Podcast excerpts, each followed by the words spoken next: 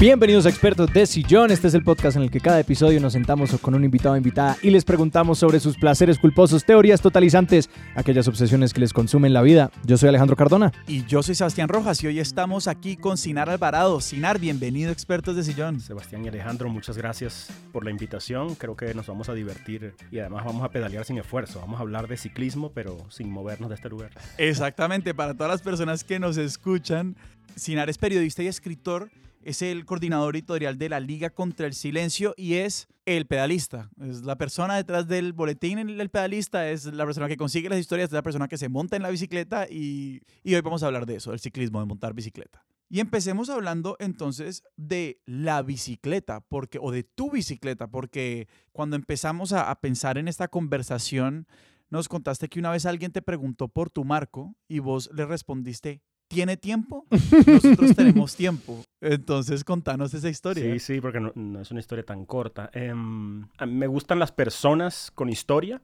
me gustan las historias y me gustan también las bicicletas con historia. Mm, las bicicletas nuevas son muy bonitas y, son súper cómodas, etcétera, pero carecen de relato, ¿no? No, digamos, salen de la caja y, cuando las recibes de, la caja no, ha pasado nada con ellas.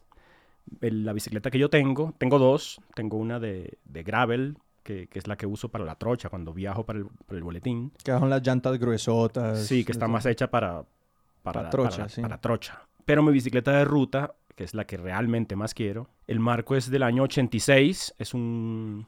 Fue de los primeros marcos que se fabricaron en carbono, en fibra de carbono.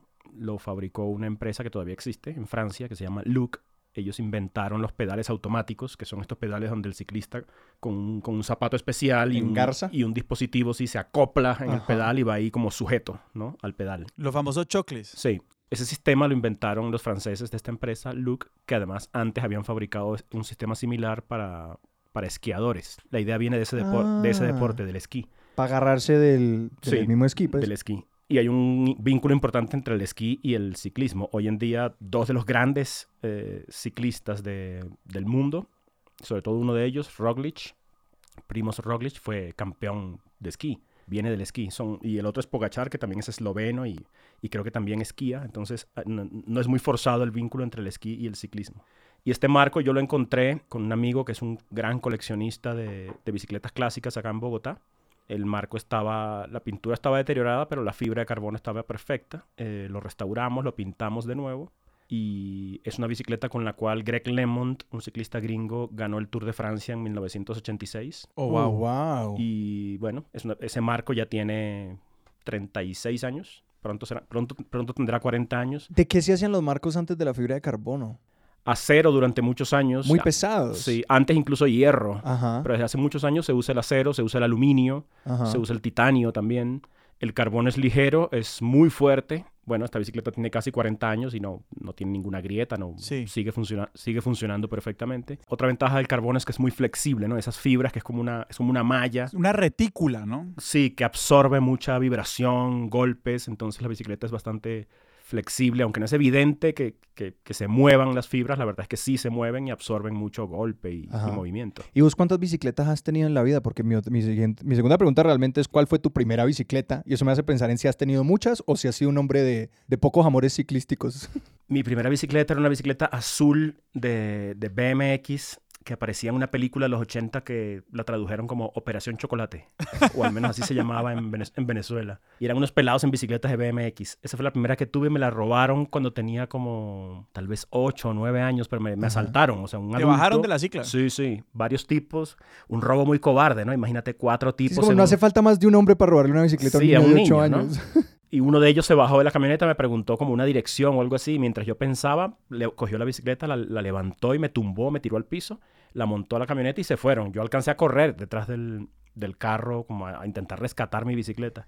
Volví llorando a casa y el siguiente diciembre me regalaron otra un poco más grande, que la tuve como hasta hasta la adolescencia, hasta que dejé de montar. Yo por ahí a los 14, 15 años, cuando ya uno empieza como a salir con amigos, a fiestas y a buscar novias en el colegio, ahí dejé de pedalear durante por ahí 20 años. Y todavía me arrepiento, creo que no he debido, no he debido dejar la bicicleta durante tanto tiempo. ¿Y cómo fue volver? Hubo un primer em, conato de reconciliación, de regreso. Yo me fui una temporada a Caracas en el año 2010 durante un año pensando en volver a Venezuela a media cuadra del apartamento donde estaba viviendo en esa temporada, había un tipo, un colombiano, por cierto, que tenía un taller donde reparaba bicicletas, restauraba y vendía. Y estaba vendiendo una bicicleta, la recuerdo perfectamente, pintada como de ese color de las bicicletas italianas Bianchi, como un aguamarina, un celeste. Sí, sí, sí. Una bicicleta usada que él restauró, estaba perfecta. Y yo estuve a punto de comprar esa bicicleta. Eh, en Caracas es muy raro, muy poca, no es Bogotá, ¿no? Muy poca gente se mueve en bicicleta. Caracas tampoco es una ciudad tan plana como, por ejemplo, lo es Bogotá. Se parece a Medellín, ¿no? Es un valle Mm. eh, muy mon- rodeado de montañas. Hay zonas, hay como un eje de norte a sur donde puedes moverte sin, sin mucho ascenso. Ajá. pero la topografía de Bogotá ayuda mucho más. Eh, al final yo no compré esa bicicleta, eh, luego me fui de Caracas, un poco después volví a Bogotá y ya en Bogotá como que me fui entusiasmando, a veces amigos me prestaban bicicletas y en 2015 mandé a hacer una bicicleta barata, muy pesada, en acero, en una fábrica al sur de Bogotá, en la avenida Primero de Mayo. Y ese fue el regreso. Eh, con esa bicicleta yo empecé a rodar en la ciclovía los domingos. Me iba hasta Usaquén, me tomaba un jugo y volvía y sentía que había hecho un ultrafondo. Claro. 25, 25 kilómetros dentro de la ciudad. Ahí estoy yo ahora. O sea, yo soy de los que es como que, uh, llegué hasta las 100. Uh. Exacto. Iba hasta Usaquén y volvía, hacía 25 kilómetros y me parecía una barbaridad.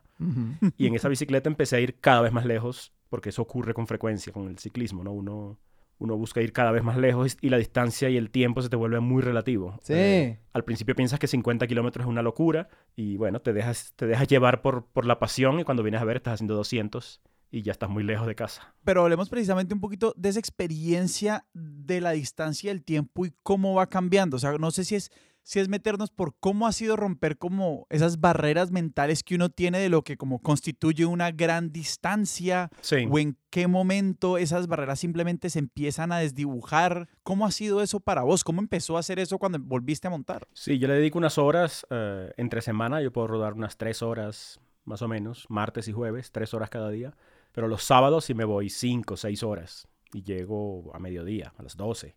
El cuerpo del ciclista influye mucho, determina en gran medida qué tipo de ciclista es uno, ¿no? No es lo mismo Nairo Quintana, que mide un poco más de metro y medio y pesa 50 kilos, que yo, que mido un 82 y, y peso 75. ¿Que ¿Cuál es la ventaja de Nairo ahí? Nairo es un escalador nato, Sí, claro. Nairo nació para, subir montaña, para escalar. Nairo sufre en el plano. Si hay viento, si tiene que ir a 60 kilómetros por hora pedaleando contra tipos que son más corpulentos que él, más robustos, ahí Nairo sufre. Porque el corpulento tiene más masa para mover Claro. y Nairo lo que tiene es como menos peso, entonces él Claro. sube fácil. Claro. Ok. Sí, ahí la- eh, un ciclista compite contra los demás, pero ante todo compite contra sí mismo. Sí. Cada gramo que tú tengas en tu cuerpo, de más, lo estás cargando. Claro. montaña arriba o, o en el plano. Por mi fisomía, por mi cuerpo, soy más un ciclista rodador, ¿no? Soy un, Ajá. embala- soy un embalador. Eh, Subo montañas, pero no subo como Nairo ni, ni de cerca, ni de lejos. y yo entonces durante un buen rato con esa primera bicicleta que compré aquí en Bogotá, evitaba subir. Además, yo en ese momento pesaba 90 kilos. En los últimos años yo me quité 15 kilos, poco a poco pedaleando, pero sigo siendo pesado para, para el promedio de un escalador. Entonces yo le tenía miedo a la montaña. Yo, además, yo crecí en las tierras bajas, ¿no? Yo crecí en Maracaibo, eh, muy Mm. cerca del, del nivel del mar. Y estas montañas me parecían un reto irrealizable.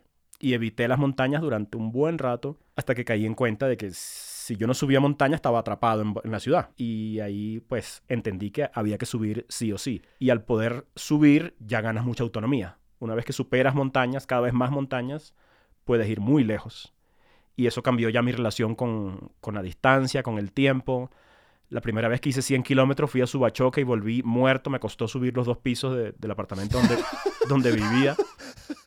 Pero ahora 100 kilómetros para mí es, es pan comido. Yo puedo hacer 100 kilómetros un martes por la mañana Sí, y sí, llego a mi casa a las 8 y media, 9, me echo un baño y a trabajar. Ajá. El cuerpo se va, se va adaptando, se va fortaleciendo y uno va ganando mucha, mucha confianza y, vas perdiendo el miedo porque entender o demostrarte a ti mismo que eres capaz de superar ciertos retos te da mucha confianza. Yo tenía una relación como de, como a veces sí, a veces no con la bici y en los últimos años le estaba intentando meter mucho más, darle más duro, ir dando más distancias. Pero recuerdo la primera vez que me di cuenta de que pues sencillamente el andar en bicicleta regularmente me estaba cambiando, que era un verano en el que yo todos los días me montaba y andaba, creo que era una hora duro en bicicleta de punto A a punto B y recuerdo cómo me empezó a cambiar el sueño, el metabolismo, mi cuerpo quería comer otras cosas, como que esa transformación como que se va dando sola y yo por fin empecé a entender por qué la gente que hacía ejercicio comía bien, yo era como, ah, es porque eso lo empieza a demandar. Sí, el cuerpo, el cuerpo se va transformando.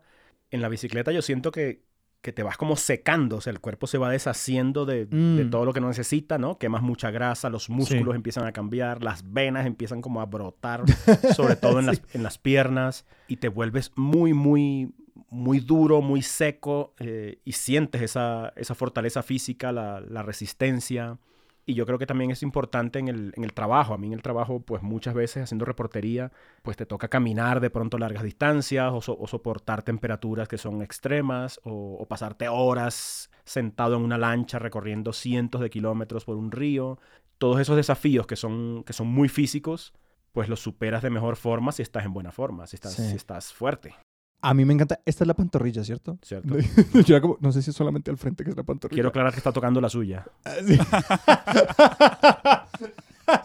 Es que a mí me encanta, o es algo que me pasa mucho, que sencillamente una pantorrilla de un ciclista cuando están al frente mío en la bicicleta es para mí como, como cuando se miran como dos lobos en el bosque y uno de los otros sabe que el otro es el alfa. Sí. Yo veo una pantorrilla de ciclista y es como, no, bien pueda así, como Sí, yo, la- sí, yo es aquí como- no tengo nada que hacer. Es como ver la pistola del otro, ¿no? Uno va detrás y le ve, le ve la pantorrilla al ciclista que va adelante y dice, uh, mi respeto, este hombre es de Sí, cuidado. o sea, sí, si, Lo, si lo voy a enfrentar, tengo que Sí, es como- decidir bien yo- cómo lo voy a hacer. yo no le voy a dar paso a este, como que hay muchos, muchas veces yo intento sencillamente, voy a coger el ritmo de este grupo, porque para un grupo como el mío, yo veo a esa gente y es como que, usted vaya, yo voy a esperar a alguien más para coger ritmo. Esta no es mi rueda. Este- Sí, el, el- el ciclismo se parece en muchas cosas a la vida. Es un deporte que sirve para, para entender cosas de, de la, de la propia vida y para establecer también como paralelismos y analogías.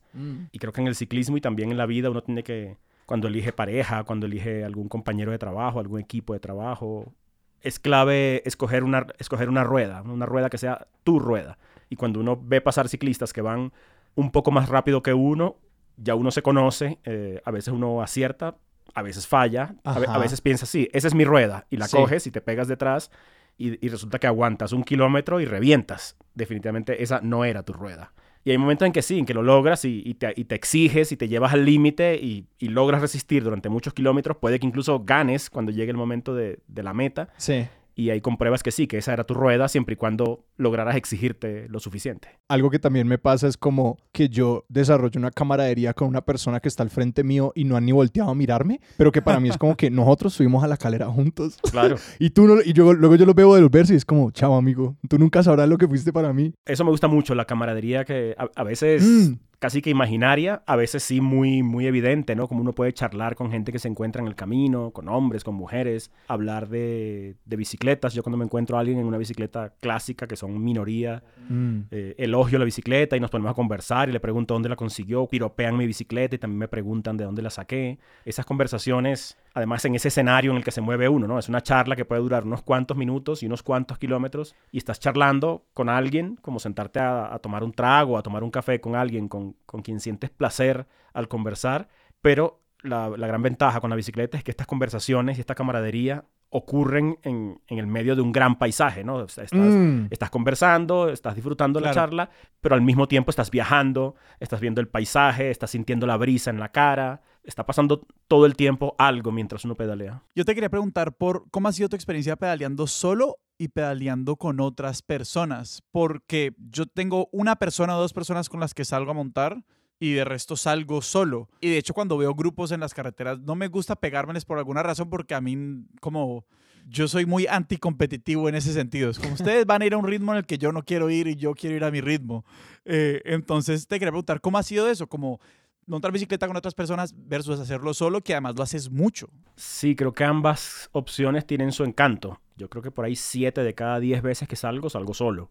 La bicicleta es casi un ejercicio zen. Sí. Uno tiene horas de, de silencio, de soledad, y esas horas hay que llenarlas de algo, ¿no? Las llenas, de- las llenas mucho con el paisaje, con lo que va ocurriendo mientras ruedas, pero también uno reflexiona, yo escribo, yo recuerdo cosas que, que he hecho, resuelvo problemas del trabajo, canto canciones que se me pegan en la cabeza, ocurre de todo en mi cabeza mientras yo voy solo pedaleando. Y, y, es, y es muy íntimo cuando uno, cuando uno sale a pedalear por su cuenta, sin compañía. Es mucho más libre porque tú eliges la ruta, eliges completamente el ritmo al que quieres ir, dónde quieres parar, dónde quieres apretar. Pero también disfruto momentos en que salgo a rodar, pero cuando salgo a rodar con otros, nunca son grupos grandes. Máximo somos, no sé, cuatro o cinco. No me gusta para nada meterme en parches de 20, 30 ciclistas. Lo que sí hago a veces es que me pego a grupos. Yo sí soy bastante competitivo, lo confieso. Hay momentos en que digo, no, hoy voy relajado, voy a ir a este ritmo Ajá. y ya. Pero de pronto, de pronto pasa alguien que va un poco más rápido y yo, y yo sé que lo puedo derrotar o quiero intentarlo y hay Sí, algo sí. dentro de mí, ¿no? Sí. Hay un instinto ahí asesino que, que no logro contener y me voy detrás y establezco unos duelos ahí. A veces me he conseguido con gente dos veces, por ejemplo, ¿no? Gente que por azar me los cruzo, Sí. algún tipo que me gana y dos meses después vuelvo y me lo encuentro y digo, ahora sí, hoy sí, Esta no- sí o sí, Hoy vas es, a hoy perder, es. hoy vas a perder. Yo solamente he montado en montaña. Siempre le he tenido como un poquito de aburrimiento a la idea de montar en plano. O creo que es porque le tengo mucho miedo a las carreteras, realmente. Por eso yo Mm. monto en, en- en carreteras destapadas y le tengo mucho miedo a las bajadas también. O sea, yo me rompí un par de muñecas montando bicicleta alguna vez y fue como que, ok, eh, vamos a hacer las cosas distinto. Pero hablaste un poquito al principio de cómo uno va rompiendo ciertas barreras y como superando ciertos miedos. Sí. Y sí te quería preguntar cuáles eran los miedos del ciclista que vos has superado, porque por un lado se me ocurren miedos muy objetivos, ¿no? Las caídas, los carros, ese tipo de cosas, pero también hay como el miedo de estar uno con su propia cabeza por 180 kilómetros, Eh. o sea, eso es real. Sí, el miedo, el miedo está ahí casi siempre. Eh, a lo que más le temía y a lo que le sigo temiendo es a los ascensos muy largos. Yo he ido a Chuachi, por ejemplo. Ir a Chuachi exige salir de mi casa y subir 20 kilómetros hasta el Alto del Verjón y luego bajar otros 23. De regreso hay que subir esos 23. En total son casi 100 kilómetros y la mitad de esos 100 kilómetros son en ascenso. Y esos ascensos prolongados de tres horas subiendo, dos Uf. horas y media subiendo, a eso siempre le he tenido mucho respeto. Y aunque a Chuachi ya he ido como cinco o seis veces, y yo cada vez que decido volver a Chuachi voy con miedo. Ya yo sé que soy capaz, sé que lo voy a lograr, pero persiste una pequeña dosis de miedo al... No a no lograrlo, porque ya sé que lo puedo lograr. El miedo que persiste es, el- es a sufrir. El miedo al dolor Sí, es, sí. es el que sobrevive ¿Y dolor en dónde o cómo? dolor, dolor físico, dolor en todo el cuerpo, sentir que no eres capaz o que, o que sí eres capaz, pero que te va a costar horas de esfuerzo sostenido, lento y paciencia. Exige mucho autocontrol, como dominar tu mente, decir, no te desesperes. A Y este- no vayas a- más rápido no, tampoco. a este ritmo, eventualmente, si, si sigo este ritmo y no me detengo, inevitablemente voy a llegar. Pero necesito ser muy paciente y sé, y sé que tengo que esperar más de dos horas mientras logro coronar. Entonces, el miedo a subir es como el único miedo que, que todavía persiste y que creo que nunca va a, a desaparecer. Está asociado sobre todo al, al dolor. Pero hay otros miedos que, que fueron leves y que prácticamente desaparecen. O sea, yo todavía le tengo miedo a los carros, pero me- creo que me muevo con mucha prudencia y con, y con destreza y con experiencia entre, entre el tráfico. Y, pero uno, bueno, algo de, de miedo persiste a que te coja un carro un día o a, o a caerte. Em, yo trato de evitar ciertas imprudencias. He cometido algunas. Hay otras que no pienso repetir. No sé, yo una vez me fui a Villa de Leyva solo, la primera vez que fui. Y bajando uno de esos altos, creo que fue el de Tierra Negra o Venta Quemada, alcancé mi mayor récord de velocidad. Que ¿Es no, cuánto? que no pienso repetirlo porque tengo un hijo y, y tengo que sobrevivir para, para terminar de criarlo. ¿Cuánto fue? Necesito saber. Bajé a 82 kilómetros por hora. Eh, la Yo- la yo lo- velocidad es adictiva, pero no creo que vuelva a hacerlo. Eso, para darle un punto de referencia a- al oyente, yo intenté una vez como sacar lo más que yo pudiera, bajando de la calera, pedaleando, dándole duro y como agachándome contra el viento, creo que Ujú. logré sacar 50 y con el miedo de la vida misma. 80 es demasiado Es rápido. muy, muy, muy rápido. Y, y como, que, y se, y como que se cierra, se cierra el, el espectro de lo que tú ves y tu vista y tu cerebro se enfoca como en un túnel, que es lo que ves adelante. Absolutamente terrorífico. me Sí. Ve, y lo- pero y lo- tienes que hacerlo, o sea, creo que solo lo intentaría, como lo hice en ese momento, o bajando el Alto del Vino, por ejemplo, en una, en una autopista muy ancha, sí. con curvas muy amplias, donde tú puedas ver por ahí a un kilómetro delante de ti como para tener chance de reaccionar. Y aún así es peligroso. Y una pregunta, esa velocidad, o sea, ¿cuál es la velocidad, digamos, que saca un ciclista profesional en una bajada como esa? Sí, en el, en el Tour de Francia el récord está por encima de los 100, por ahí 110 kilómetros por hora, bajando. Eh, creo que el mejor bajador de los últimos años en Colombia era Harlinson Pantano, un ciclista caleño que ya se retiró. Pantano podía bajar a 100, 110 en una etapa del Tour de Francia agachado, con mucho, o sea, exige mucha técnica, mucho control, mucha sangre fría. Los narradores de ciclismo dicen, Va, bajando a tumba abierta.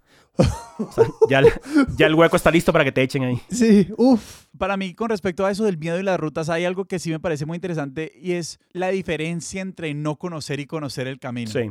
O sea, mm. es, es, es muy interesante la experiencia de la distancia en una ruta conocida comparado con una ruta que uno no conoce. Y, ese, es, obviamente es tonto porque son los mismos 10 kilómetros, 20 kilómetros, 50 kilómetros, pero se sienten tan largos la primera vez y la segunda vez ya es otra cosa. Claro, no conocer la ruta pues te, mete mucha incertidumbre en la cabeza. Por más que tú lleves la cuenta, eh, puedes saber que faltan 5 kilómetros, por ejemplo pero no estás del todo seguro de cómo son esos 5 kilómetros. Listo, son 5 kilómetros en su vida pero no sabes de pronto exactamente cuán, agudo es la, cuán aguda es la pendiente o, o si hay un par de curvas que son, que son bien cabronas o no lo sabes hasta que, hasta que no lo hagas. Y ya la segunda vez que lo haces, pues uno, tienes un poco más de conocimiento, pero creo que lo más importante es la certeza de que eres capaz. Si lo lograste la primera vez, ya eso todavía queda miedo, pero le baja mucho, le baja mucha, mucho miedo, mucha incertidumbre.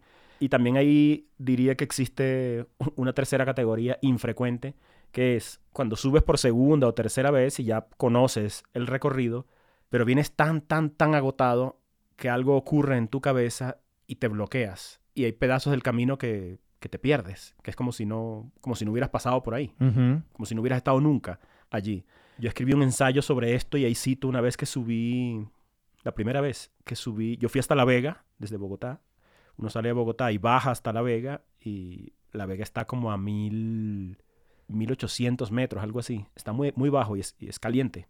Que Bogotá está a 2000... A 2600. Entonces uno sale de Bogotá, tienes que coronar el Alto del Vino, que está a 2800, y luego tienes que descolgarte y bajar como mil y pico de metros en casi 30 kilómetros. De mi casa a La Vega hay 75, ida y vuelta son 150. Y hay que subir esos 30 de regreso. Los primeros 10 son con un clima perro muy, muy caliente.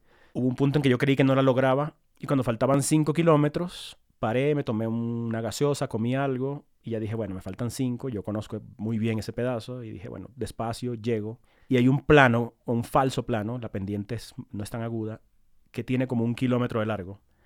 Y yo no tengo registro de haber pasado por ahí. se, se me borró. Después estuve leyendo y, y, he visto que eso, eso ocurre, ¿no?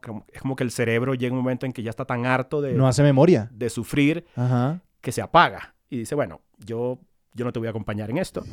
Si tú has decidido matarte... Tú te metiste en esto. Te abandona, literalmente el cerebro yo, te yo me abro, yo me abro, yo no voy a participar en esto, es tu responsabilidad. Suerte con Sí, adiós, avísame cuando llegues, hablamos más tarde. Sí, sí, sí. Nos vemos en el plano. Sí, chao. Y como yo no registré ese kilómetro, aunque necesariamente tengo que haber pasado por ahí, cuando yo estaba ya muy cerca de coronar, yo me desorienté y sentía, que, mm. y sentía que faltaba más. Y, y dije, bueno, faltan como dos kilómetros después de esta curva viene otra curva y después sí, ya llegué. Y cuando pasé esa curva ya había llegado. Y casi me pongo a llorar de la, de la felicidad. se acabó por fin. Sobre todo porque tu cerebro volvió. Claro. Dijo, ¿qué, más? Sí. Me ha pasado una sola vez, pero yo creo que ya es como el sufrimiento extremo, cuando ya te abusaste y tu cuerpo te, te envía claras señales de que, de que, te equivocaste, de que no debiste llegar a ese punto. Y eso, y eso a mí me lleva, por ejemplo, a la pregunta de, de las rutas y, y de qué tanto como de las rutas y de la navegación, ¿vos qué tanto planeas, o sea, mejor dicho, cómo es planear una ruta? Eso que vos hablabas de, unas subidas muy, muy agudas o menos agudas, los falsos planos, el tipo de curva. Uno, ¿cómo cultiva ese entendimiento? Y una vez uno más o menos tiene una idea de la ruta, que muchas veces es simplemente prospectiva porque uno no conoce, ¿cómo maneja la navegación como para administrar la paciencia.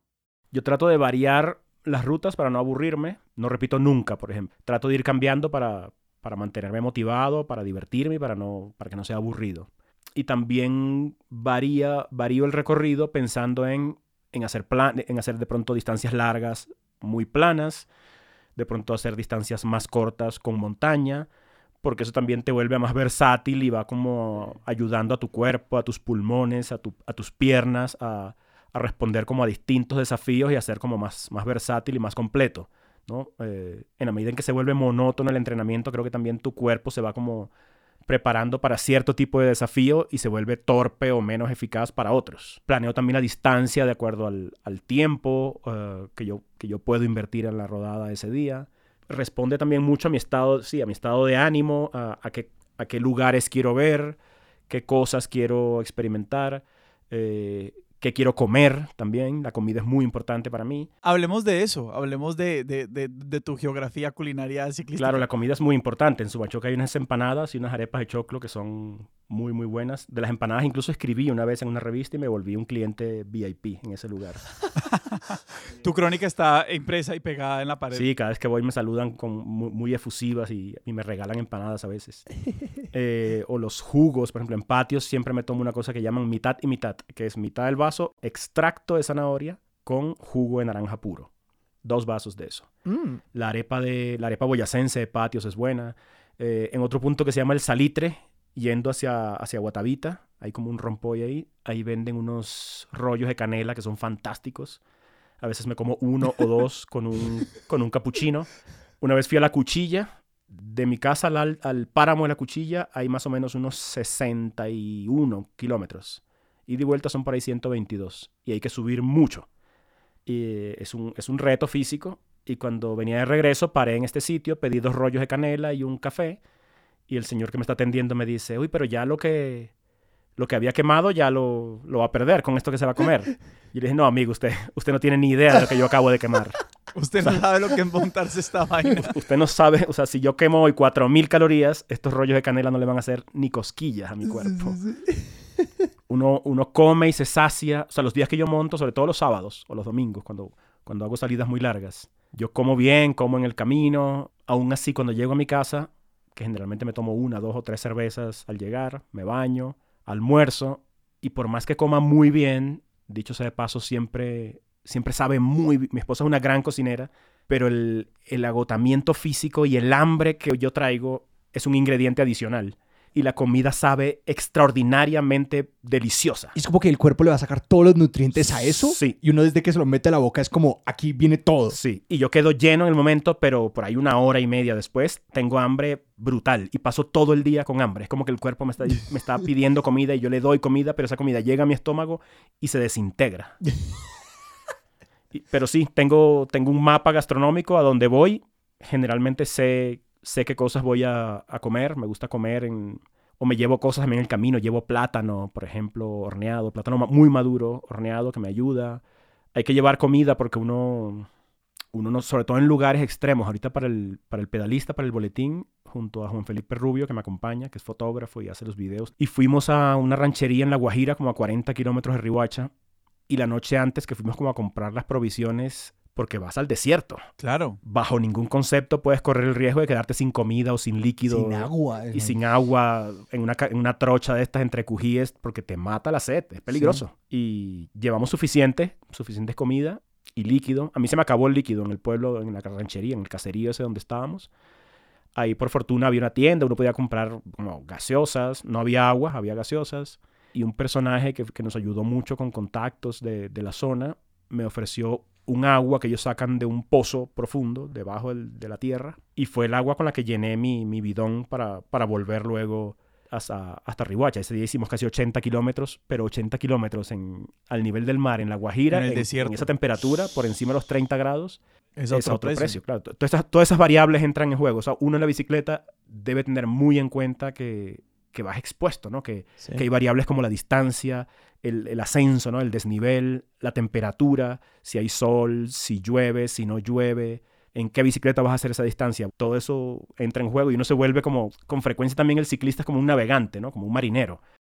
Tienes que estar exacto. mirando el cielo, estudiando Ajá. las nubes, viendo el sol, el viento, porque estás muy expuesto a la naturaleza y no la puedes ignorar. Ve, ¿y cómo afecta el clima en tu cálculo, digamos, diario de, cuando estás acá, el- de- del día a día? Porque, digamos, a mí me desinfla el resto cuando está lloviendo o cuando está haciendo como demasiado frío, que eso sí es sencillamente algo personal mío. ¿A eso a vos cómo te afectó, digamos, cuando te está lloviendo un resto en medio de una ruta o eso? Que es que ahorita mismo estaba en temporada de lluvias en Bogotá y yo estoy es enojado con el clima Sí. porque me ha dañado muchas, muchas mañanas y yo era como, voy a salir, es como, ay no, y acabo saliendo a las 3 de la tarde o algo así. Yo no sé si la gente se ha dado cuenta, pero como el ciclista, una vez más, estudia mucho el clima, no sé si los bogotanos en general se han dado cuenta, pero la mayoría de las veces que llueve en Bogotá, llueve por la tarde. Ujú. Entonces yo generalmente salvo las mañanas y, y puedo rodar sin que, sin que llueva. Si está lloviendo, prácticamente nunca salgo. Ujú. Ahora, si ya estoy rodando y empieza a llover, nada que hacer, yo voy para adelante. Me pongo mi chaqueta y no paro, a menos que llueva muy duro. La primera vez que fui a la cuchilla, que me demoré muchas horas y fue un suicidio elegido, de regreso fueron 50 55 kilómetros bajo la lluvia. Y llegué a la casa que hablaba raro porque tenía como la mandíbula, la lengua congelada, las, orejas me dolían, los dedos. Frías, frías, cuando uno se le va como entumeciendo Sí, todo. sí, sí, sí. Llegas a la casa y agradeces enormemente contar con el agua caliente. Y te quiero preguntar un poquito por cómo se va generando la conciencia de todos esos elementos. ¿Eso fue por ensayo y error? ¿O cómo fuiste entendiendo que estas cosas importan? uno va aprendiendo sobre la marcha y se va también, vas aprendiendo y te vas equipando. Por ejemplo, yo salía, al principio yo salía sin nada de repuestos. Por ejemplo, si yo me pinchaba, tenía que caminar a buscar a ver quién me despinchaba. Eh, eso es de novatos, ¿no? O de irresponsables. Ya yo no hago eso. Yo salgo y llevo mínimo un neumático de repuesto. Generalmente llevo dos, porque me he pinchado dos veces. Es muy, muy raro que ocurra. Creo que me ha ocurrido una o dos veces. O de pronto me encuentro a alguien que está varado y que no tiene nada y yo le regalo un neumático y sigo. Eh, llevo una bomba, o sea, yo puedo despinchar donde esté. Y esto es clave porque mm, si yo casi siempre ruedo solo y a veces estoy en carreteras donde, donde no, de pronto no pasa un ciclista con frecuencia o, y no voy a encontrar un taller o una llantería donde me resuelvan el problema, tengo que ser capaz de resolver el problema yo mismo y continuar. Y también la ropa, ¿no? Eh, tener una chaqueta para, para la lluvia, para el frío, tener una botella de- con- siempre con líquido y calcular, bueno, si se, si se me va a acabar este líquido, cuál es el punto más cercano donde yo puedo volver a, a recargar.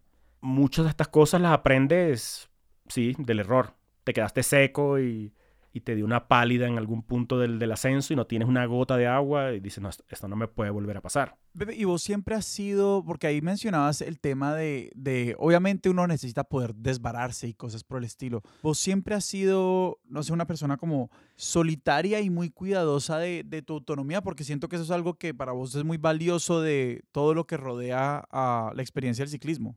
La autonomía, la independencia y la libertad siempre ha sido muy importante para mí en la bicicleta y en mi vida y en mi trabajo. Yo he sido periodista independiente casi toda mi carrera. Siempre he procurado hacer las cosas que, que son importantes para mí, hacerlas a mi manera. He vivido de lo que logro hacer y, producir, de las historias que he logrado contar. Y muy probablemente, ahora que lo preguntas, no lo había pensado, eso también se, se, vea en mi estilo de, de, de ciclismo, ¿no? Eh, en el hecho de que yo prefiera pedalear la mayoría de las veces solo, de que, de que el- elija ciertos lugares, de que salga a determinada hora. Yo soy muy madrugador, o sea, si yo despierto a las 4 de la mañana y no siento sueño, a esa hora me levanto, me visto y arranco. Eh, me gusta porque, mm, no digo que no me cueste, yo preferiría muchas veces quedarme durmiendo. Pero a mí la duda me dura hasta que, hasta que doy el primer pedalazo. Una vez, El Sí, primer una vez que yo pedalazo. empiezo a moverme, ya se me dibuja una sonrisa en la cara y, empiezo, y, y cuando empieza a amanecer y ya yo estoy rodando, ya, voy, Mm. ya voy lejos y veo esos bellos amaneceres como el sol se va asomando detrás de la, de la montaña, ahí yo agradezco como haberme levantado. Digo, ah, los días que, que la pereza me vence, que son minoría, de pronto a las 6 de la mañana, 7 de la mañana, cuando veo que el día está bello, por la ventana me recrimino a mí mismo como, ¿por qué no salí? Sea, ¿qué hago yo aquí encerrado cuando Ajá. podría estar ya en la carretera? Me fallé. Me encanta que tu versión de me ganó la pereza, de todas maneras, estabas despierto a las 6. Como que cuando mi, mi momento de, uy, me ganó la pereza, es como, son las 10 de la mañana y yo estoy en la cama y es como, no, se fue todo el día, no. Bueno, es que yo ya, yo soy un hombre de cierta edad y tengo un hijo. eh, estoy, en, estoy en otro ritmo. Yo, yo, yo también tuve 20 años. Y un corazón vagabundo. Sí, yo, tam- yo, también, yo también fui noctámbulo. Y en ese sentido, ¿cuál es el premio de la bicicleta? Uh, son O muchos. sea, como obviamente está esa, esa alegría de ese primer pedalazo, tiene todo el sentido para mí. También la siento cada vez como con Igual con la Mm. idea de la pereza. Pero más allá de eso, ¿cuáles son las grandes recompensas que te ha traído estar montado en una bicicleta? Como, porque se vuelve adictivo también. La inmensa mayoría de las personas piensa que el ciclismo es un deporte, muchos otros piensan que es un pasatiempo, eso es una trampa. No crean en eso. Es lo que dicen los adictos. Sí, la, bi- la bicicleta, el ciclismo, el ciclismo es una patología. Es una patología, es contagiosa, eh, se vuelve crónica y es un vicio muy, muy duro. Una vez que caes, o sea, yo conozco a muy pocos o casi ningún ex ciclista. Mm. O sea, un ciclista auténtico no se baja nunca más de la bicicleta. Am, Y eso uno lo ve en cualquier ruta. ves, ves ancianos, Uno ves ve tipos de gente de 70, todas 80 las edades. años que siguen pedaleando. Una vez leí una entrevista hablando de eso del amor extremo hacia la bicicleta, una entrevista que le hicieron a, a Federico Bahamontes, que todavía es hoy el, el campeón indiscutible, el campeón histórico de la montaña en el Tour de Francia. O sea, es el mejor escalador de todos los tiempos. Y está vivo, tiene casi 100 años. Él vive en Toledo, en España, muy cerca de Madrid. Eh, hace unos años enviudó y estaba hablando con un periodista que lo visitó y, y le pidió que le mostrara la bicicleta con la que había ganado el Tour de Francia en el año 59, si no estoy mal. Fue el primer español que ganó el Tour. Dios y mío. fueron a su habitación y él le mostró la bicicleta con la que había ganado el Tour. Y el periodista dijo, ah, pero la tiene muy bien cuidada y la tiene además en su, en su habitación, en su alcoba. Dijo, sí, yo la, yo la quiero mucho y le voy a ser honesto aquí entre nos. Desde que enviudé y me quedé muy solo, hay noches en que la bajo de ahí y la meto conmigo en la cama. ese, ese tipo de amor extremo. El tipo dormía con la bicicleta a veces. Wow. A mí la bicicleta me ha dado muchas, muchas satisfacciones. Eh, me encanta comer y, y cuando vengo de, de rodadas muy duras, muy, muy largas y exigentes, la comida sabe cinco veces mejor. Eh, una cerveza Claro. se disfruta más, una ducha caliente se disfruta más. Ah, sí. A mí me ha gustado siempre estar en forma, me gusta, me gusta sentirme fuerte, me gusta que, que mi cuerpo como herramienta funcione, pues, eh, y la bicicleta me ha mantenido en, en buena forma física. Pero también viajar, a mí me gusta viajar, me gusta viajar con autonomía y la bicicleta es el vehículo más autónomo. Tú lo, lo único que necesitas es, es un par de piernas, pero el, viaje, la brisa, la montaña, la luz, ver, ver eso es, es muy, muy bello. Es, puede llegar a ser como embriagador, ¿no? Conmovedor. Y además, además yo siento que, o sea, yo creo que, que a mí me conmueve naturalmente la, estética, ¿no? La belleza, ¿no? Soy susceptible a ciertos estímulos, pero me he dado cuenta de que cuando uno va expuesto en la bicicleta y va agotado, cansado, se vuelve más sensible. La primera vez que fui a Villa de Leyva, por ejemplo, una vez que coroné el último alto, ya me salí de la carretera principal, iba por ahí por Samacá, y conociendo la ruta yo sabía que de ahí en adelante ya no me quedaba nada exigente.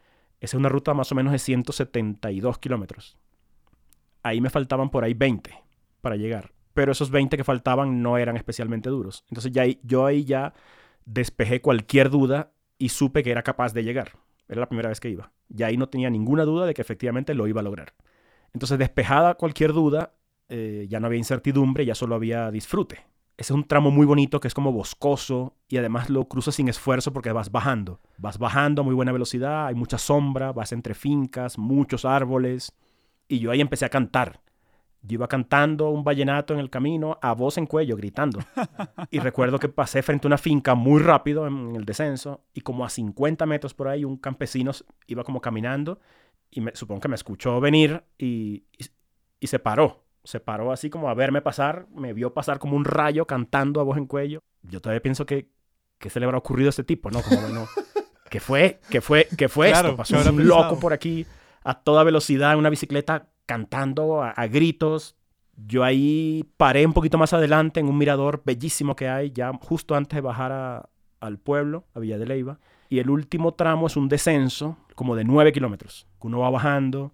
Yo ahí lloré de alegría, completamente conmovido porque sabía que- que ya, que ya iba a llegar, que me iba a meter un gran almuerzo, que me iba a tomar como seis cervezas, que había sido capaz de hacerlo, lo hice solo y la belleza del paisaje te conmueve mucho. Pero yo sí, sí, sí estoy seguro de que, de que el esfuerzo físico y, estar tan expuesto a los elementos te vuelve aún más, aún más sensible, más, estás como más propenso a, a conmoverte. No, hay algo ahí cerebral que pasa porque, que esto lo leí en el contexto como de tanto los cultos como el contexto militar, que es como el cansancio físico hace que las personas seamos más propensas a aceptar como lo que estamos viendo o aceptar las ideas o sencillamente como que hay algo que se abre, que se destapa. Y hay una cantidad de, de sustancias que, que, se irrigan en el cerebro y que te hacen también más, más feliz, más alegre, más motivado, eh, la dopamina, etcétera, como las, las hormonas de la felicidad las llaman. Todo eso inunda tu cerebro y, y hay momentos en que vas como drogado, eh, naturalmente, naturalmente dopado de, de química en tu cabeza y y yo creo que, aunque todo lo que te rodea es bello y puede ser dramático a veces, no sé, vas en un descenso con una neblina muy densa, de pronto va un compañero ciclista delante de ti y tú puedes y tú puedes disfrutar el espectáculo de porque no te puedes ver a ti mismo del todo. Sí. Pero si va un ciclista delante de ti, tú puedes ver ese espectáculo, ¿no? Cómo se ve un ciclista descendiendo por un páramo rodeado de neblina y de frailejones y de naturaleza. Ese espectáculo, aunque es bello, seguramente como vas muy estimulado, lo ves aún más bello. Escuchándote hablar de todas estas cosas, como claramente vos tenés una afición por esto que decías, ¿no? Como porque tu cuerpo como máquina funcione, ¿vos siempre te has considerado deportista? ¿O cómo fue entenderte como ciclista aficionado? ¿Como en qué momento ya dijiste, esto es parte de mí y yo tengo que comportarme como un deportista pues de rendimiento, porque si no esta vaina no anda. Sí, yo nunca fui bueno para ningún deporte, excepto la bicicleta y el atletismo. También era pelado, era muy bueno corriendo y, era muy aficionado a esto. Seguía a Carl Lewis, a Ben Johnson, a Safa Powell, eh, a Usain Bolt más recientemente. Siempre me gustó el atletismo, la velocidad, pero fui muy, muy torpe, muy torpe para el fútbol, para el béisbol, para el básquetbol, para todos esos deportes yo no servía en absoluto. O sea, en Maracaibo no, no, no, no te reclutaban para nada. Todos los equipos me, me, me, dejaban de último o, sencillamente yo, muy consciente de mis limitaciones y de mi falta de talento, me, marginaba. Eh, yo no, no, no, no, dejaba en manos de mis amigos eh, esa, esa decisión. Yo me volví lector y, más adelante escritor también creo que por eso, porque mientras mis amigos jugaban algún deporte, yo me iba a la casa a leer. Pero, para la bicicleta sí tuve aptitudes, fue el único deporte para el que tuve aptitudes de pelado y montaba en bicicleta en una ciudad donde no había ciclistas. Yo me iba dentro de la ciudad con mis amigos, me iba relativamente lejos a subir las dos o tres lomas que hay en esa ciudad plana eh, y me gustaba pedalear.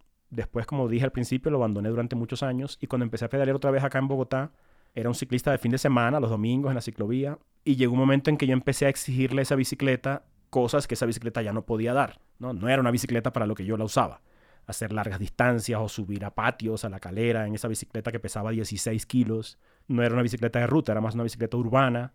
Y llegó un punto en que yo me di cuenta que ya ya esa herramienta no servía para lo que yo estaba haciendo y sobre todo lo que vendría en el futuro si seguía por ese camino. Y ahí fue cuando armé la bicicleta de la que hablaba hace un rato, la que restauramos, y eso fue en 2018, en mayo de 2018, hace ya cuatro años. Y ese fue como el punto de, de, giro. O sea, cuando yo armé esa bicicleta, ya ahí sí creo que me empecé a convertirme en un ciclista de verdad, verdad. Ya ahí yo empecé a rodar tres veces por semana. Ha habido una progresión. En 2018 yo hice 3.500 kilómetros. En 2019 hice 5.000. En 2020 hice 7.000, 7.000 y algo. En 2021 hice 9.000. Y este año creo que voy a, las 10, a los 10.000 o 12.000. y, esto, y este es un registro solo de mis salidas a, ruta, a la carretera. El ciclismo urbano, por ejemplo, yo hoy me vine en bicicleta. Estuve haciendo vueltas en la ciudad en bicicleta. Yo me muevo en bicicleta casi todo el tiempo y las rutas que yo hago dentro de Bogotá no las registro. Yo te quiero preguntar un poco por la particularidad de el ciclismo y la cultura de ciclistas en Colombia, porque sí, o sea, este es un país que ha tenido una historia en el ciclismo deportivo y también yo no sé si esto es mi impresión, pero también pues de, muchísima adopción del ciclismo urbano, el ciclismo en el día a día, pero es como que acá la bicicleta lleva mucho tiempo compenetrada, es un deporte importante, es un objeto que está en todas las casas y es como transversal al país. ¿Cómo ha sido tu experiencia de encontrarse como con la cultura de lo que es tener bicicleta, salir con la familia, salir competitivamente en Colombia? Es un privilegio, es un privilegio por la geografía, ¿no? Aquí Bogotá está rodeada de lugares donde, donde es maravilloso pedalear y también el ciclismo urbano, ¿no? Hay cada vez más bicicletas. En las cifras oficiales de la alcaldía de Bogotá dicen que en Bogotá se realizan al día más o menos uno, en la zona metropolitana de Bogotá, un millón doscientos mil viajes. En bicicleta, wow. Ha ido creciendo y va a seguir creciendo, es indetenible. Es indetenible, por un lado, eh, porque hay cada vez más infraestructura, ¿no? Bicicarriles que le dan seguridad a los ciclistas. Y por otro lado, yo siento que hay como una, hay un efecto bola de nieve. Cuantos más ciclistas, cuantos más bicicletas hay en la calle, sí más personas se animan a pedalear, porque van perdiendo el miedo, se entusiasman, ven que es posible. Una mujer, por ejemplo, que siente que es inseguro pedalear, todavía algo así como el 24% de los, de los viajes que se hacen en bicicleta los hacen mujeres, la mayoría son hombres. Se está trabajando para que haya más seguridad, más infraestructura, para que las mujeres no sientan que es peligroso pedalear y lo ideal es que haya mitad y mitad, ¿no? Claro. si una mujer ve que hay muchas mujeres pedaleando, va a sentir menos miedo, va a decir si ellas pueden, yo también, y se va a animar a desempolvar su bicicleta o a arreglar una que tiene dañada o a comprar una bicicleta. Yo creo que es indetenible el fenómeno y me gusta que haya cada, que haya cada vez más ciclistas en la calle. Yo creo que hay un momento que yo he visto pasar más de una vez que es como llega alguien feliz en la bici, pues no siempre es el caso, como que es, muy urbano también puede ser una pesadilla muchas veces, como que uno sencillamente dice como, uff, vi una ruta acá y no me sentí bien o me llovió, me vine chupando humo, lo que sea, como que igual no es un idilio, pero hay estos momentos donde alguien es como, llegué una hora tarde porque el trancón está horrible y alguien es como, yo llegué en bici tranquilo, me tomó 20 minutos misma distancia y es como, los de la bicicleta estamos ganando. Sí, en, en, bici siempre sabes cuánto vas a tardar. Siempre, sí. Tú puedes, tú puedes, ya eso es muy valioso dentro de la ciudad. Tú puedes predecir tu, el gasto de, de, tiempo en llegar a un, a un lugar determinado.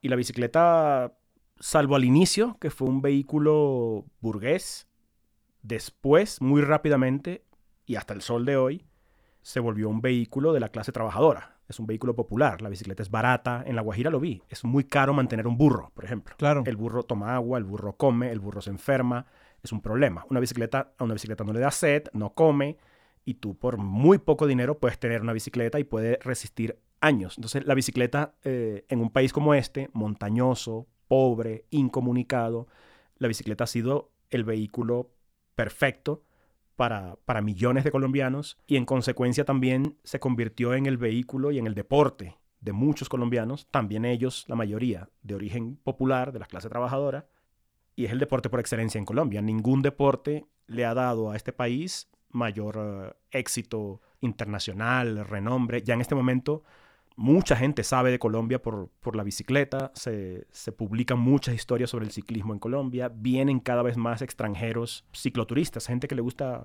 gente a la que le gusta viajar en bicicleta, que vienen a Colombia atraídos por, por ese magnetismo y por esa, por esa fama, ¿no? Quieren, quieren venir a descubrir las montañas, quieren ver fincas cafeteras, quieren, quieren vivir el, el país más ciclista de América. Colombia es de lejos el país más ciclista de América. Los colombianos estamos locos por la bicicleta. El nivel de sabiduría que tú ves en, los mecánicos, en los ciclistas mm. promedio, y además es una gran industria. Mueve miles de millones de pesos al año. Hay toda una economía, hay miles y miles de personas que viven de los ciclistas que salen a pedalear y a comprar comida y a comprar cosas que necesitan. Y que siento que las bicicletas son muy parecidas a como el efecto que tiene el transeúnte, el peatón, el que va de a pie, que pues un carro no te da el mismo acceso a lugares, como que vos sencillamente vas en la bici por una ruta y te puedes, boom, detener, fomenta muchísimo la participación en todos estos pequeños locales, en todos estos sitios. Claro, que la experiencia de la ciudad es una experiencia totalmente distinta. Claro, que tú, tú vas, tú vas en, digamos, la bicicleta no tiene techo, no tiene puertas, no tiene ventanas.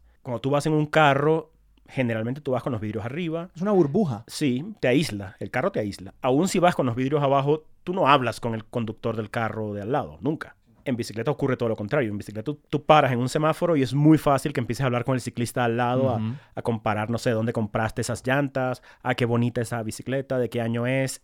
Y hay una camaradería natural, hay como una predisposición totalmente de los ciclistas a hablar con otros ciclistas. Los ciclistas se, se cruzan en una carretera, no se conocen y se saludan. Sí esa, esa hermandad del, del, del, ciclismo me parece muy, muy bonita en, en tiempos en los cuales lo común es, es, lo contrario, ¿no? La sospecha, el miedo, la desconfianza. Y esa solidaridad, o sea, yo como persona, como persona sin tanta autonomía como vos, sin que no, que, y yo no, yo salgo el otro día me varé y, y quedé absolutamente conmovido porque exactamente un señor venía atrás y me dijo, vas pinchado. Y yo, bueno, sí, estoy pinchado. Y yo me quedé como parado, pues como, pues estoy pinchado, me jodí. Y, y, efectivamente como el man paró y me dijo, no, no, no, espera, aquí, está, aquí está la bomba, aquí está todo. Me ayudó, al final no la pudimos resolver y el tipo me dijo, él, él, venía con un carro atrás y me dijo, no, venga, ¿a dónde, a dónde necesita que lo lleve? Y pues me llevó a otro sitio donde ya alguien más me podía recoger. Claro, te quedas varado por ahí y los ciclistas te preguntan, ¿todo bien? Sí, sí, ¿Todo sí, bien? ¿Necesitas algo? Exacto. Porque también el ciclista entiende lo que es estar parado ahí sin, sin opciones. ya yo pienso en que eventualmente cuando yo me vaya de Colombia, y creo que va a ocurrir en algún momento, yo no podría irme a otro país donde no haya cierto espacio, ciertas posibilidades de pedalear. Tiene que haber posibilidades de que yo salga a pedalear. Si no, yo no puedo irme a ese país porque voy a anular una parte de mi vida y de mi, y de mi personalidad que en este punto ya, ya, es innegociable. Yo no estoy dispuesto a... O sea, yo no me voy a bajar de la bicicleta. Mientras mi cuerpo sea capaz de pedalear, yo voy a pedalear. ¿Cuáles son los otros países con cultura ciclística que te parezcan interesantes? En América Latina, México. En México hay una movida importante sobre todo el ciclismo urbano. La gente también sale, sale de la ciudad, pero esa ciudad es tan grande. Ajá. Claro. Eh, hay una movida de ciclismo urbano muy importante. Claro. Eh, están, están como en plena guerra ahorita, ¿no? La, la resistencia. Hay bicicarriles, pero todavía los, muchos automovilistas no respetan los bicicarriles. ¿De verdad? Entonces los ciclistas los graban en video, les reclaman, oye, por favor, no, no, te puedes atravesar ahí, esto es para bicicletas, salte de ahí. Y en Europa, yo viví una temporada en Italia, en esa época yo no pedaleaba, y estoy deseoso de volver a Italia entre otras cosas, para pedalear. Y es un, es un país más pequeño, o sea, yo puedo cruzar, claro. yo puedo cruzar Italia de costa a costa sin problema en un día. Eh, y hay muchos pueblos y muchos lugares a donde me encantaría ir en, en bicicleta. Pueblos antiguos, cruzar la Toscana pedaleando, por ejemplo, que es una bella tierra. Eh, España Sin también duda. es otro lugar, Francia es otro lugar donde me gustaría ir a, a, pedalear pronto. Además de participar de toda esta cultura, digamos, y ecosistema ya de la bicicleta en un país como Colombia, pues vos contás historia, uh -huh. historias en dos ruedas, pero también pues la bicicleta tiene esta dimensión ya histórica y, y, narrativa y te quería preguntar como de la dimensión narrativa de la bicicleta, ¿qué es, lo que, qué es lo que más te intriga? Y tal vez un poquito, ¿qué es lo que te intrigaba al principio? Y entre más conoces el deporte, sí. ¿qué es lo que más te atrae? Lo que realmente me devolvió a la bici fue una historia que escribí para el Malpensante en el año 2013 sobre el primer equipo de ciclismo colombiano, el equipo Pilas Varta, que debutó en el Tour en el año 83.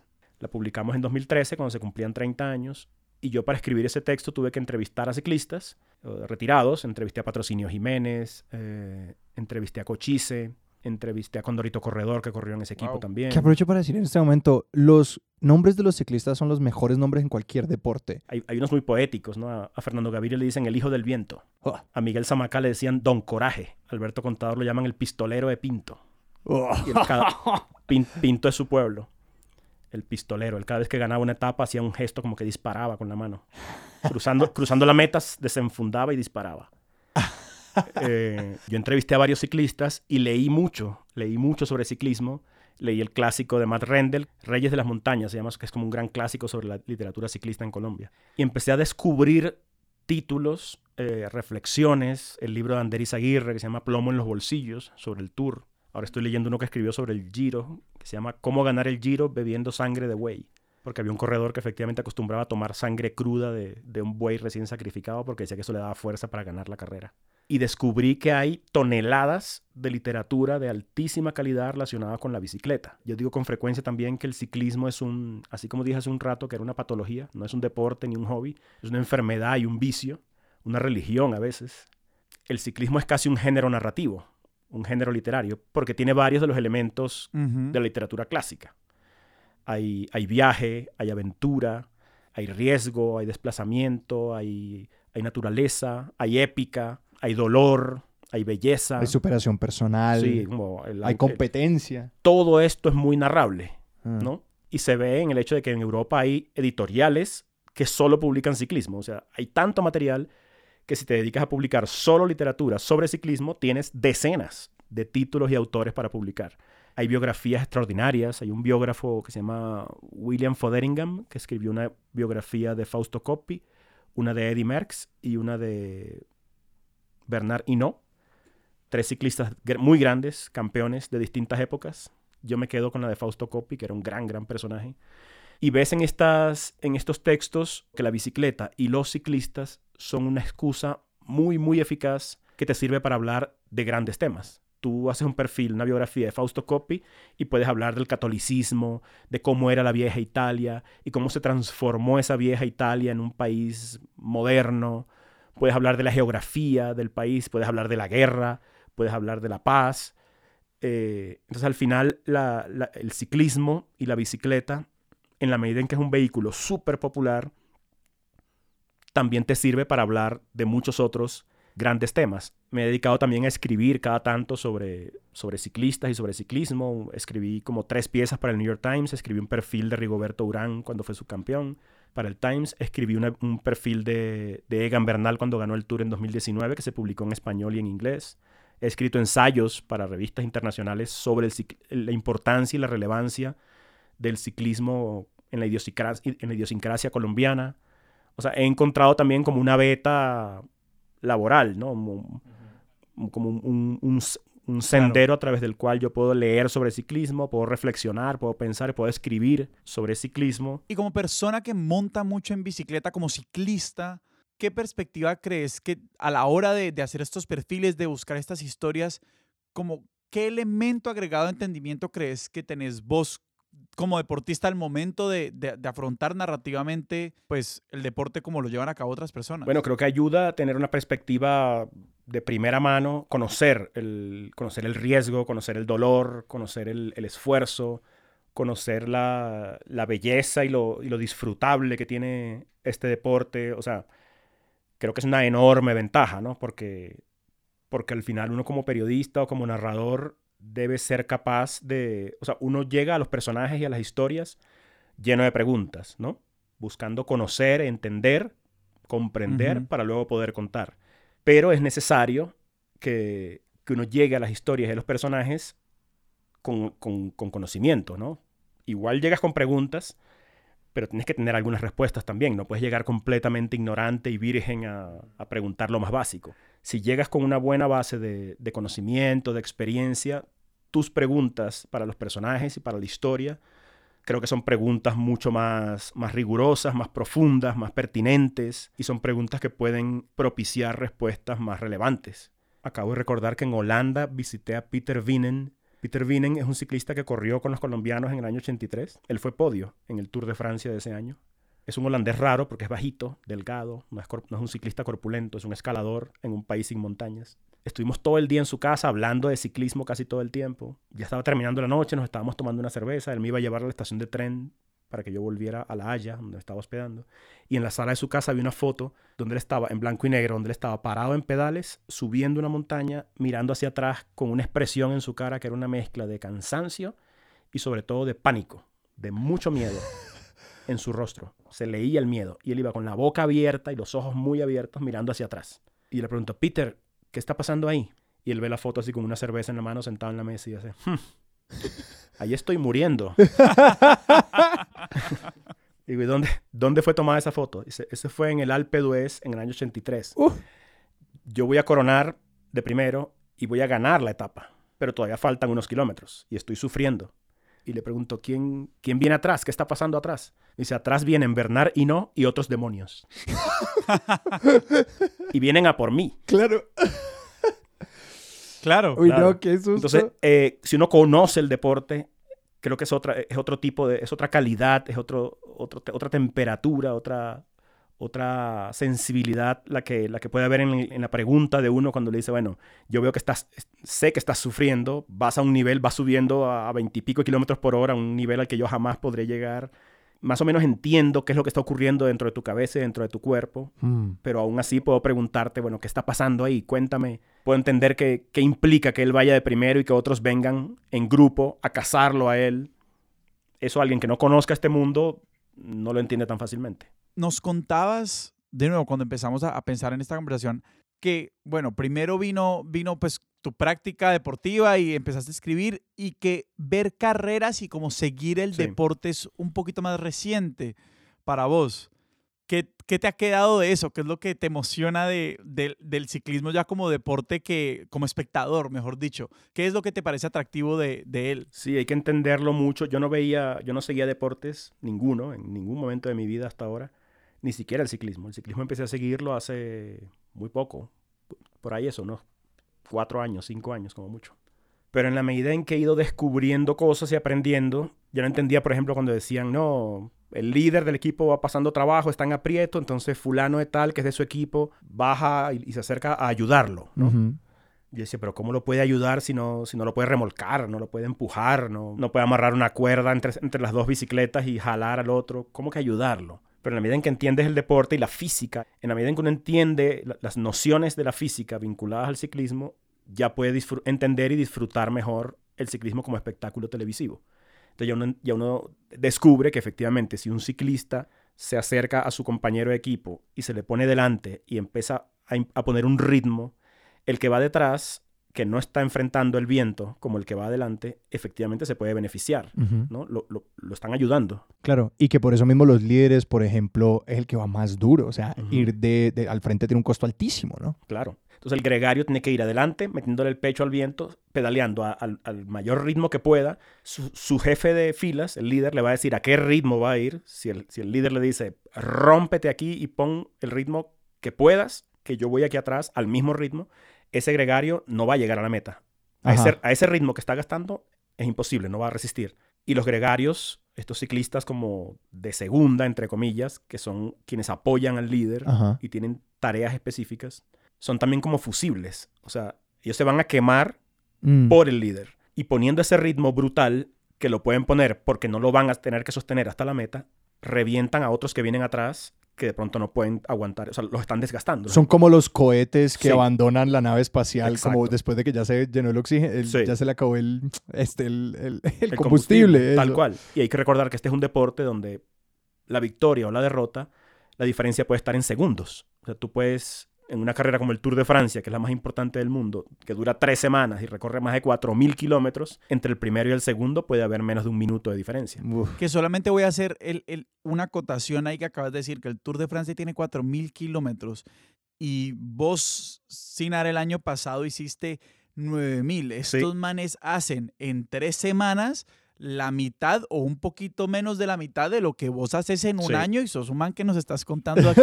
Sí. pues que le metes duro a la Si cicla. yo hago mil kilómetros al mes, estos tipos hacen mil kilómetros en menos de una semana.